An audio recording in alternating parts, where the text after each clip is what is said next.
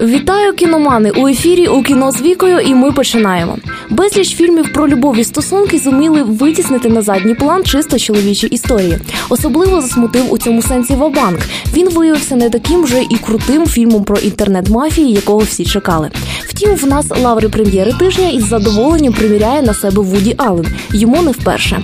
Цього тижня у кіно драма Жасмін, сліпа удача, комедія пристрасті Дон Жуана та романтична комедія Звичка розлучатися. Жасмін.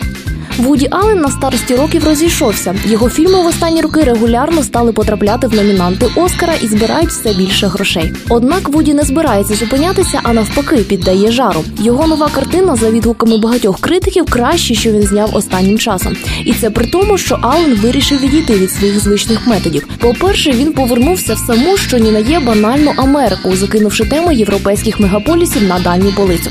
А по-друге, він практично залишив осторонь комедію. Його жасмін виявилася справжньою драмою жінки, яка потрапила з князів у бруд і абсолютно не знає, що їй тепер робити.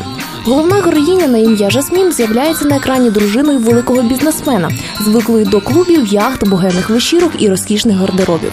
Однак, коли муженька заарештовують за шахрайство, її життя руйнується. У неї миттєво закінчуються гроші, нічим платити і доводиться шукати справжню роботу. Вона їде до сестри в Каліфорнію, намагаючись навчитися простого життя серед простих людей. А там, як ви розумієте, не все так просто, як здається, з верхніх поверхів хмарочосів. Незважаючи на те, що в сюжеті ясно бачиться фабула п'єси трамвай бажання Теннесі Вільямса, ніхто не думав звинувачувати Вуді Аллена в плагіаті. Це абсолютно самостійне кіно. Однак, якщо в класичній екранізації трамвая блищав молодий Марлон Брандо, Жасмін всі критики хвалять Кейт Бланшет, яка зіграла головну партію. На думку преси, ця роль найкраща в її кар'єрі, і здається, друга можливість для актриси отримати Оскар. Прем'єра відбулася 26 вересня. Сліпа удача. Хоча ця картина виходить у нас ще до офіційної американської прем'єри, деякі заокеанські критики вже встигли її побачити, і відгуки про їх побачене не вселяють оптимізму. Потенційна прем'єра тижня виявилася суцільним розчаруванням. Кримінальна драма з елементами аферистського кіно може і повинна бути хітом. Проте Бред Фурман не скорсезе, і кіно у нього вийшло, як і в минулі рази, просте і нуднувате.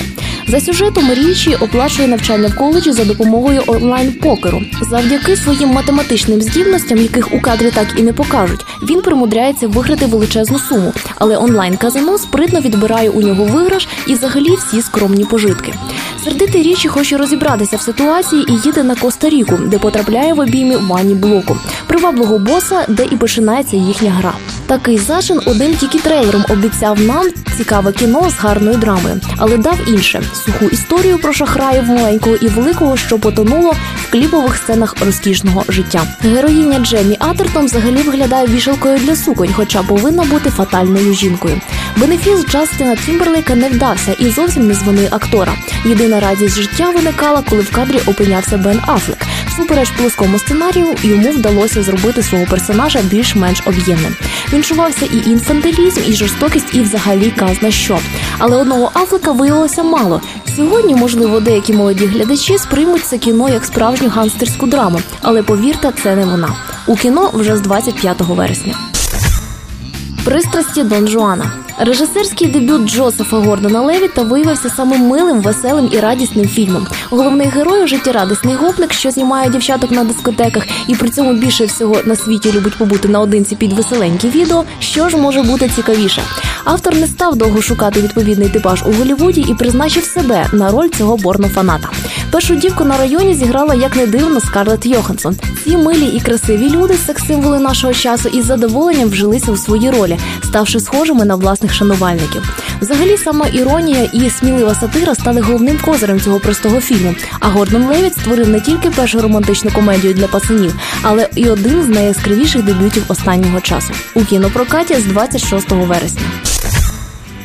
Звичка розлучатися. Чергова російська гламурна мелодрама. Цього разу сюжет побудований на подорожі головної героїні в пошуках чоловіків, з якими вона розлучилася. Романтичне розкидання листя та гуляння по нічних вулицях відбувається в ретельно вичищених декораціях неіснуючої країни. Збіг з мріями 19-річних дівчат про доросле життя 98%. Героїня навіть встигає змінити кілька разів зачіску, щоб кожна глядачка могла асоціювати себе з нею. Адже, як відомо, головна перешкода для співпереживання глядачок це колір волосся. У підсумку отримуємо прісне кіно про кохання з прекрасними молодими акторами, що грають середньостатистичних принців і принцес. Прем'єра відбулась 27 вересня.